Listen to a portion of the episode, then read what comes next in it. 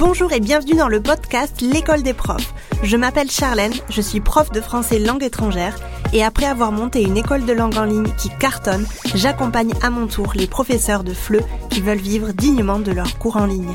C'est parti pour l'épisode de la semaine. Je te mentirais si je te disais que l'entrepreneuriat c'est euh, le monde des bisounours. Je pense que tu peux t'en douter. L'entrepreneuriat, ce n'est pas tout rose. Il y a des côtés très obscurs, il y a des côtés hyper chouettes, mais euh, ce n'est pas tout rose. Je pensais au tout début quand je me suis lancée que ce serait vraiment euh, la panacée, que ce serait vraiment le monde des bisounours, euh, etc. Parce que je pense qu'il y a trop peu de personnes qui disent la vérité. Euh, c'est un petit peu comme la maternité. Alors je ne suis pas maman, mais euh, j'ai l'impression en tout cas que les mamans seront d'accord avec moi. On a généralement, euh, il y a généralement un, gros manque de sincérité, un gros manque de vérité sur Internet, et je pense que c'est important de euh, de dire la vérité, de dire un petit peu ce qui ouais ce qui se passe euh, dans le quotidien des entrepreneurs. Je sais que je suis pas du tout la seule à faire ce genre de podcast. Il y a beaucoup beaucoup d'entrepreneurs qui ont déjà fait ce genre de podcast et qui disent eux aussi à leur tour euh, les vérités.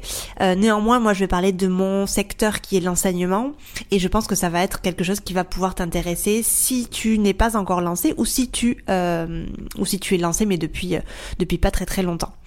Donc l'entrepreneuriat euh, enfin, devenir entrepreneur, ça fait rêver beaucoup de personnes, ça fait, ça fait rêver euh, vraiment euh, pratiquement tout le monde. Enfin, non, il y a des gens qui sont très contents d'être salariés, hein, mais c'est vrai que devenir entrepreneur, c'est quand même le choix ultime en ce moment. Maintenant, on est en 2023. C'est quelque chose qui est de plus en plus normal, de plus en plus, de plus en plus commun à voir, et de plus en plus de jeunes, notamment, désirent créer leur propre entreprise au lieu d'être employés dans une dans une entreprise lambda pour généralement pour la liberté. Donc devenir entrepreneur, ça fait rêver, ça fait peut-être un peu trop rêver selon moi parce que tout le monde peut être entrepreneur, mais être entrepreneur, ça ne convient pas à tout le monde. Donc je ferai un autre épisode parce que j'ai très envie de dire un petit peu euh, ce que je pense du statut d'entrepreneur pour les professeurs indépendants. Il y a beaucoup de profs qui sont très très bons dans leur métier de professeur, dans leur métier d'enseignant, mais qui ne sont pas de bons entrepreneurs. Euh, il y a beaucoup de personnes aussi qui sont de très très bons entrepreneurs, mais qui ne sont pas de très très bons profs. Donc vraiment, tout le monde peut être entrepreneur, mais être entrepreneur, ça ne convient pas à tout le monde parce qu'il y a des personnes qui vont peut-être euh, avoir du mal un petit peu à gérer le côté euh, instable, le côté insécure euh, de ce mode de vie là. Donc l'entrepreneuriat pour moi c'est vraiment un mode de vie qui ne peut enfin qui ne convient pas à tout le monde. Moi, il me convient. Il participe énormément à mon bonheur. Mais comme je viens de le dire, c'est un mode de vie. C'est pas simplement une activité professionnelle, c'est un mode de vie. Et c'est parfois aussi un mode de vie qui me produit beaucoup d'incertitudes, beaucoup de stress, beaucoup d'angoisse. Il faut le dire. Parce que moi, je suis quelqu'un, j'ai une personnalité qui angoisse très facilement, qui stresse très facilement. Et donc, c'est vrai que le fait d'être devenue euh, indépendante, le fait d'être devenue entrepreneur, ça n'arrange pas ce côté très angoissant, très très angoissé de ma personnalité. Donc toute notre vie, euh, elle change quand on devient entrepreneur. Euh, c'est vraiment très très très différent de passer du statut de salarié au statut d'entrepreneur et il faut être prêt à accepter tout ça. Il faut être prêt à accepter les changements, à accueillir aussi l'instabilité et aussi à se faire confiance. Moi, je suis à mon compte depuis début 2019, donc ça va faire, euh, ça fait maintenant euh, 4 ans. Waouh, ouais, ça fait maintenant 4 ans. Et je pense que j'ai jamais ressenti autant de stress que maintenant, que depuis que je suis entrepreneur. Alors oui, dans mes époques euh, de salarié et surtout dans mon dans mon métier de professeur quand j'étais euh, professeur au Japon, je ressentais énormément de stress mais c'était pour une autre cause, c'était parce que c'était c'était plutôt extérieur, c'était mes boss qui me mettaient trop de pression et puis la société aussi qui me mettait trop de pression. Mais actuellement, euh, le stress que je ressens, c'est plutôt un stress que je me mets à moi même et aussi le stress que je ressens parce que quelquefois il y a des mois un petit peu plus instables les uns que les autres, les uns ou les autres. Et c'est vrai que ça produit pas mal d'angoisse euh, pour ma personnalité. Mais c'est pas le cas pour tout le monde. Il y a des personnes qui ne vont pas ressentir tout ça et qui vont être du coup euh, très heureuses d'être entrepreneurs et qui vont avoir euh, des difficultés sur d'autres choses qui par exemple moi ne me produisent aucun stress. C'est vraiment, ça dépend vraiment de, de des personnalités. Tout ça ne va pas aller en s'arrangeant, bien sûr, tu peux te l'imaginer, puisque quand tu as des responsabilités, euh, des responsabilités économiques, mais aussi en termes d'équipe, euh, ça crée encore plus de stress et c'est mon cas. Et je vais t'en parler du coup dans cet épisode. Alors, pour commencer, on va parler de l'instabilité financière qui moi me crée beaucoup de stress parce que j'ai toujours eu un problème avec le manque d'argent. Enfin, c'est la peur en fait de manque d'argent qui est compliqué pour moi à gérer euh, parce que j'ai toujours euh, eu un petit peu cette peur depuis que je suis petite. Je pense que j'en ai déjà parlé dans, une, dans un autre épisode, mais je ne viens absolument pas d'une famille d'entrepreneurs et encore moins d'une famille euh, aisée. je connais, j'ai toujours connu quand j'étais petite les mois très difficiles, les mois dans le rouge, donc ça a toujours créé en moi une peur rationnelle finalement euh, de manquer d'argent. Donc j'ai toujours été très économe, j'ai toujours fait très attention à mon argent et c'est vrai que depuis que je suis à mon compte et même avant depuis que je suis euh, jeune adulte, depuis que je travaille quoi, j'ai jamais manqué d'argent et j'ai toujours eu j'ai toujours fait en sorte en tout cas que j'ai toujours que j'ai des économies et que euh, je ne galère pas à la fin du mois. Donc ça a été plus ou moins facile quand j'avais des salaires plus ou moins hauts. Euh, ça a été moins facile quand j'avais quand j'étais étudiante, mais j'ai toujours fait en sorte, en tout cas, de me toujours d'avoir un petit pécule. Quand on est indépendant, tu sais qu'on a des charges à payer. Tous les mois, tu auras des charges à payer. Tu auras des impôts à payer. Il va falloir que tu penses aussi à ça, à ta retraite. Il va falloir que tu penses à un potentiel congé maternité si un jour tu as envie d'avoir des enfants. Euh, congé aussi maladie si un jour tu tombes malade. C'est pas évident tout ça. C'est parfois une grande source de stress de jamais savoir combien on va générer alors qu'on sait pertinemment que chaque mois on a des charges à payer. Si par exemple tu as 500 euh, euros de charges fixes tous les mois, mais que tu ne génères que 1000 ou euh, 1500, mais qu'il y a un mois où c'est vraiment la catastrophe et que tu ne génères que 800 euros, il va falloir que tu aies quand même une trésor assez solide, de l'argent de côté, quand euh, quand tu vas devoir payer ces charges-là pour ne pas être complètement dans la caca. Voilà. La solution pour moi, c'est vraiment, enfin l'importance, c'est vraiment d'avoir une trésorerie solide, de euh, de ne pas mettre tous les œufs dans un même panier. Je sais qu'en France, il n'est pas obligatoire d'avoir euh, deux comptes en banque séparés, mais je conseille de le faire dès que tu te lances. Comme ça, au moins, tu as d'un côté ton chiffre d'affaires mensuel avec lequel tu peux payer tes frais. Donc le chiffre d'affaires, c'est tout ce que tu vas recevoir sur ton compte. Et d'un autre côté, tu vas pouvoir avoir un autre compte plus perso avec cette fois-ci ton revenu mensuel, qui n'a rien à voir avec ton CA qui n'a rien à voir avec ton chiffre d'affaires. Et comment est-ce que tu vas te verser ton revenu mensuel, donc ton salaire entre guillemets Tu vas prendre ton chiffre d'affaires, donc ton compte professionnel, et tu vas te faire un virement chaque mois pour avoir comme un salaire, comme si tu étais euh, employé, un revenu mensuel. Bien évidemment, le chiffre d'affaires mensuel n'est pas égal à ton revenu mensuel. Si tu as généré ce mois-ci 2000 euros, tu vas faire 2000 euros moins le calcul de tes charges fixes mensuelles et tu pourras ici te sortir peut-être euh, un salaire. Bien évidemment, ne prends pas tout ce qui te reste comme salaire. Il faut que tu aies, encore une fois, de la trésorerie de côté parce que des coups durs peuvent arriver, tu peux avoir à payer quelque chose, tu peux avoir envie de rentrer ou de t'acheter une formation, etc. Donc vraiment toujours avoir de la trésorerie et ne pas vivre au-dessus de ses moyens. Toujours avoir peut-être un revenu un peu plus bas que ce que tu aurais imaginé en tout cas au, au début quand tu te lances, mais toujours avoir une trésorerie solide en cas de coup dur. Ce qui est aussi compliqué à gérer pour moi, c'est la responsabilité que j'ai. La responsabilité de mes clients, la responsabilité de ma compta, la responsabilité de mes euh, collaborateurs aussi, mais aussi mon pouvoir, le pouvoir décisionnel qui est parfois lourd à porter parce que euh, il y a que moi en fait qui décide. Je, les gens ne peuvent compter que sur moi. Et par exemple, mes, mes collaborateurs, euh, donc les prestataires de services avec qui je travaille, ils comptent sur moi pour les payer à la fin du mois. Si je ne paye pas mes collaborateurs, je suis dans la merde comme tu peux bien le comprendre. Euh, mes clientes aussi comptent sur moi pour délivrer le contenu promis. Euh, j'ai aussi euh, une responsabilité de d'être là. Je, par exemple, à l'école des profs, j'ai promis qu'on ferait deux lives par mois. Si je n'honore pas cette responsabilité-là, forcément, il y a un problème. Donc, la responsabilité, être quelqu'un de responsable, tenir ses promesses, tenir ses engagements, c'est aussi quelquefois pas facile parce que des fois, on peut avoir des, pépins dans la vie ou des choses qui arrivent et il faut savoir, en fait, constamment, dans l'entrepreneuriat, il faut toujours savoir s'adapter. C'est vraiment l'adaptabilité euh, au sens le plus pur.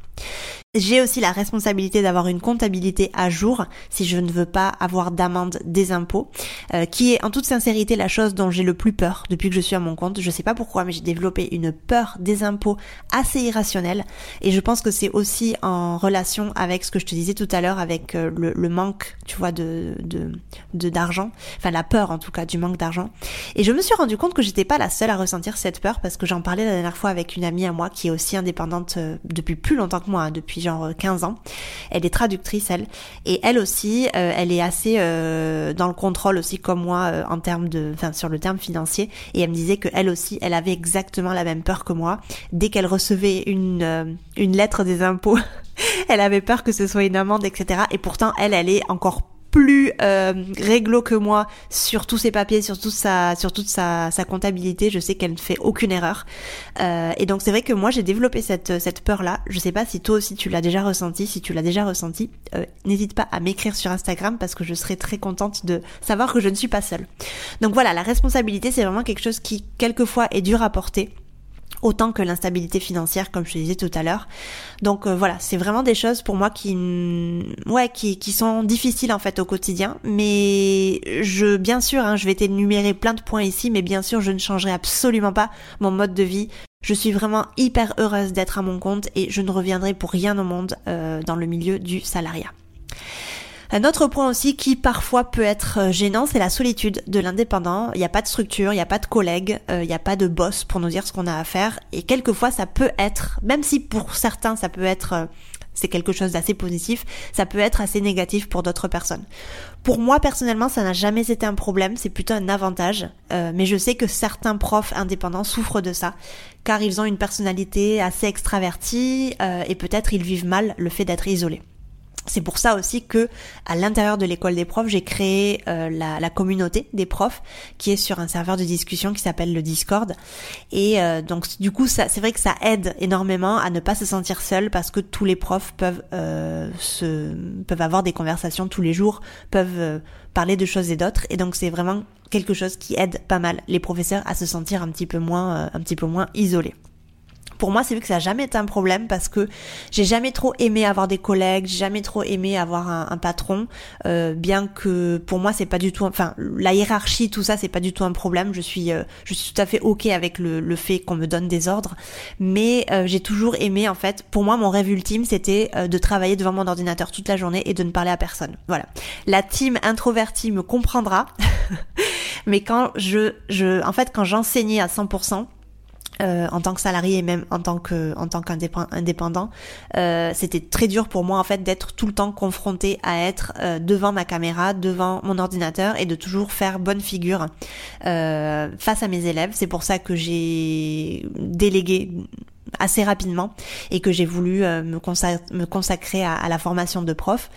Euh, je sais pas, pour moi c'était difficile, mais après euh, voilà, ça, ça dépend vraiment des, des personnalités. Hein. Mais maintenant c'est vrai que je suis hyper heureuse d'être toute la journée devant mon ordinateur et de ne parler pratiquement à personne. Euh, on va en parler un peu plus tard, mais je suis dans un coworking et dans le coworking dans lequel je suis, c'est euh, très communautaire. Il y a une communauté qui s'est quand même créée assez facilement parce qu'il y a beaucoup de personnes qui sont euh, assez similaires. Il y a beaucoup d'étrangers, par exemple. Et c'est pas un truc, tu vois, qui m'a, euh, qui m'a, enfin c'est pas pour ça que j'ai choisi le coworking dans lequel je suis actuellement. D'ailleurs, j'en ai changé. Je vais t'expliquer un petit peu plus tard, peut-être. Mais voilà, c'est aller dans un coworking, faire partie d'une communauté, etc. C'est quelque chose qui peut aider à la solitude de l'indépendant. Un autre point aussi qui est un petit peu problématique quelquefois, c'est l'autodiscipline, car tu es ton propre boss. Euh, pareil, moi j'ai jamais eu ce problème-là mais je suis humaine et j'ai moi aussi des moments de doute, de baisse de morale, de motivation.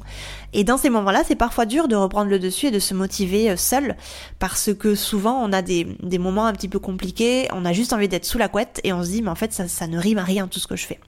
Ma solution, c'est de me souvenir pourquoi je fais ce que je fais et lire toutes les réussites de mes clientes. Ça m'aide énormément et je te conseille de faire la même chose quand tu as des gros moments de doute euh, parce qu'on est humain et ça peut tout à fait arriver. Avoir un planning hebdomadaire aussi m'a beaucoup aidé parce que de cette manière je sais exactement ce que j'ai à faire chaque jour. Euh, je ne suis plus euh, du tout à 100% à donner des cours comme par exemple tu peux l'être toi donc c'est vrai que j'ai j'ai plus en fait cet agenda que j'avais avant avec le nom de mes élèves. J'ai plus du tout ça, mais j'ai euh, plutôt des tâches à faire euh, mois après mois et il faut du, coup que je les divise juste par par semaine. Petite anecdote, mais euh, si tu le sais pas, j'ai fait le conservatoire de danse quand j'étais petite, donc j'ai intégré le conservatoire de danse régional de Toulouse euh, à l'âge de 6 ans. Et je pense que ma rigueur et ma discipline viennent sûrement de là parce que tu sais que la danse classique c'est un sport qui est hyper rigoureux. Et euh, du coup, je pense que ma rigueur et ma discipline viennent peut-être pas mal de là, peut-être pas à 100%, mais en tout cas pas mal de là. Quelque chose aussi qui est un peu difficile dans l'entrepreneuriat et qui pour moi a été compliqué au début, c'est l'équilibre vie pro, vie perso. Euh, on peut tout à fait euh, en fait se tromper dès le début et on peut tout mélanger dès le début. Moi au début je ne mettais aucune limite à mon travail, je travaillais jusqu'à très tard le soir, j'avais pas de mal à le faire non plus parce que j'étais enchantée, parce que j'étais vraiment euh, hyper motivée à, à ouais à, à amener mon business très très loin. Au début, c'est toujours un, peu prenant parce qu'on a beaucoup d'idées, on a aussi beaucoup de choses à mettre en place. Euh, et moi, du coup, je prenais pas de vacances. Je crois que la première année, j'ai genre pris 15 euh, jours peut-être, un truc comme ça. Je travaillais de chez moi, j'avais vraiment du mal à couper euh, de mon travail. Quand je finissais le soir, ben, je finissais hyper tard. en fait, c'était pas, c'était, enfin pour moi, c'était pas un problème tu vois, de faire tout ça parce que j'étais vraiment, j'avais une motivation, euh, euh, mais vraiment euh, à plus de 1000%. Il y a personne qui pouvait m'arrêter, quoi. Vraiment, quand je dis que je me laissais pas le, le, le, choix d'échouer, c'était vraiment que je ne me laissais pas le choix d'échouer. Je travaillais comme un robot, vraiment. Et c'était pas du tout bien. Hein, je, je ne le conseille absolument pas. Mais en tout cas pour moi, c'était pas un problème et après, je me suis essoufflée. Après, je me suis rendu compte qu'en fait, je travaillais trop. Donc à ce moment-là, du coup, je travaillais chez moi et euh, dans l'appart dans lequel on vit depuis euh, trois ans maintenant, on n'a pas de bureau. On a une chambre séparée du salon, mais on a un bureau dans notre salon. Si tu veux, on a énorme, une énorme table qu'on a divisée en deux et en fait, on peut travailler, mais depuis notre salon. Donc imagine quand on était euh, pendant le confinement et que j'enchaînais les cours et que j'avais mon copain juste à côté sur la même table et que je devais faire bonne figure et que je devais du coup euh, faire euh, tous les cours de la journée. C'était très compliqué pour moi. Depuis janvier 2021, donc ça fait déjà deux ans, je travaille dans un coworking et ça m'a littéralement changé la vie. Alors oui, je sais, tu vas peut-être te dire que les coworking c'est cher et que t'as peut-être pas d'argent à mettre là-dedans, mais moi à ce moment-là, euh, pour moi c'était en tout cas très important, tu vois, de mettre de l'argent pour mon bien-être, autant personnel que professionnel. À ce moment-là, je payais une centaine d'euros mon coworking.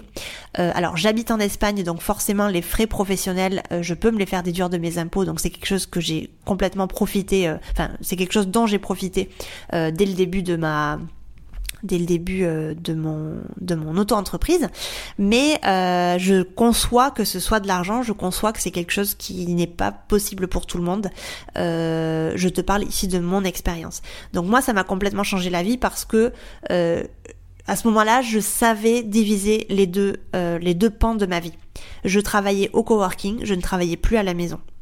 Maintenant, je ne m'interdis plus de bosser à la maison quand l'envie me prend, mais c'est devenu assez automatique en fait de ne plus ouvrir mon ordinateur à la maison le week-end ou les jours fériés. Ce qui est encore un peu compliqué pour moi par contre, c'est plutôt le fait de déconnecter mon cerveau. Mais je crois que tous les indépendants me comprendront ici. Pendant les week-ends, les vacances, les jours fériés, j'ai des idées parce que je peux pas arrêter mon cerveau, je peux pas le mettre en mode off et je ne peux pas m'empêcher de les noter et d'y réfléchir. J'ai aussi du mal à complètement déconnecter des emails pro, même si, attention, depuis décembre 2022, donc ça fait vraiment euh, pas du tout longtemps euh, euh, à l'heure à laquelle j'enregistre ce podcast, je n'ai plus mes emails pro sur mon téléphone et ça m'a changé la vie et c'est un conseil que je te donne. Fini ce petit email désagréable que tu reçois à 21h de la part d'un élève ou de la part d'un client avant de te mettre sous le plaid pour voir un bon film avec ton copain et qui du coup ne te laisse pas du tout déconnecter parce que tu cogites, tu cogites et tu cogites. Des limites, encore des limites. Très très très important. Donc moi, depuis que j'ai enlevé l'email pro de mon téléphone, je peux t'assurer que je revis. Avant, j'avais tendance à penser qu'il fallait répondre aux emails euh, de suite. Et en fait, Maintenant, je suis hyper à l'aise avec le fait de d'y répondre 48 euh, heures après. Euh, bon, 48 heures, généralement, ça passe pas plus de 48 heures, hein, mais pour moi, c'est très important en fait de faire passer ma vie privée avant ma vie professionnelle. Donc, les emails pro, c'est fini sur le téléphone. Un autre point aussi qui est un peu difficile quelquefois pour certaines personnes, c'est quand euh, notre entourage ne nous comprend pas. Et avec qui quelquefois on peut rentrer en conflit parce qu'il peut y avoir aussi des jaloux, on peut aussi à un moment donné se sentir euh, un peu moins en phase avec certaines personnes. Franchement, c'est très important d'avoir un entourage qui soutient, un mari, une femme, un copain, un meilleur ami, qui coûte que coûte sera là pour t'aider, pour t'écouter, euh, pour t'aider aussi à te relever si tu en as besoin. C'est selon moi une grosse partie de la réussite d'un entrepreneur. Parce que seul, on peut faire beaucoup de choses, ça c'est sûr. Mais accompagné, on va toujours un petit peu plus loin. Si j'avais pas eu mon compagnon, je pense que toutes mes périodes de doute auraient été beaucoup plus importantes. Lui, en fait, c'est quelqu'un qui est assez euh, assez pragmatique, un peu plus que moi, et il sait toujours quoi me dire dans les moments compliqués. Il travaille pas avec moi, il est pas entrepreneur non plus, mais il est une partie quand même importante de mon business parce que c'est quelqu'un qui a toujours un œil assez euh, assez étranger du coup, mais assez propre, tu vois, de la situation.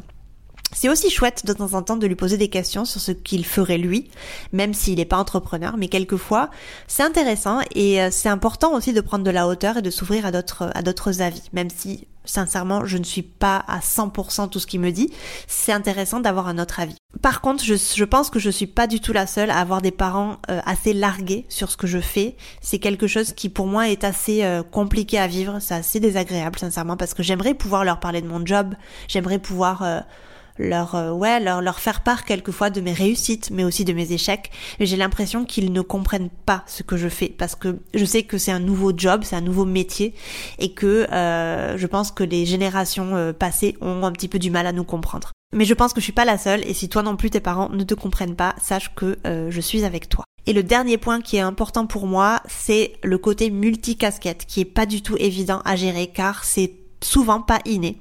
Moi, depuis 2019, je suis soudainement devenue community manager, monteuse de vidéos, graphiste, comptable, commerciale, rédactrice, podcasteuse. Certes, c'est super, j'apprends au quotidien, mais si tu n'as pas la soif d'apprendre, c'est compliqué parce que tu vas vite t'essouffler. L'entrepreneur est multicasquette et doit savoir tout faire ou alors il doit savoir déléguer. Et si tu as beaucoup d'argent, bah tu vas déléguer. Mais si tu n'as pas beaucoup d'argent ou si tu es fauché comme moi au début quand je me suis lancée, bah j'ai dû apprendre à tout faire.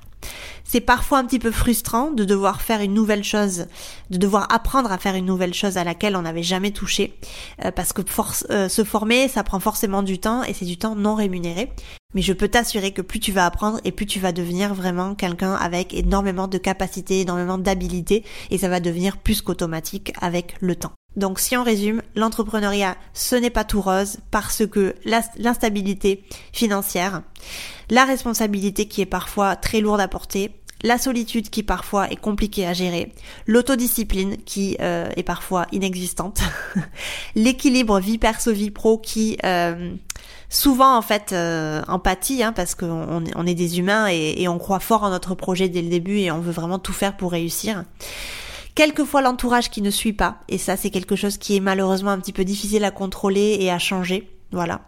Et le côté multicasquette qui parfois n'est pas évident à, avoir parce que c'est souvent pas inné quoi. Voilà, j'espère que cet épisode t'aura plu et t'aura servi. Je te retrouve la semaine prochaine pour un nouvel épisode. Ciao ciao et puis si tu veux aller plus loin, je t'invite à télécharger mon e-book gratuit sur 5 étapes pour vivre dignement de tes cours de FLE en ligne et doubler ton chiffre d'affaires. Tu trouveras le lien dans la description de cet épisode. N'hésite pas à partager ce podcast, le noter sur ta plateforme d'écoute préférée. Je te remercie de m'avoir écouté jusqu'ici et je te dis à la semaine prochaine pour un nouvel épisode. Ciao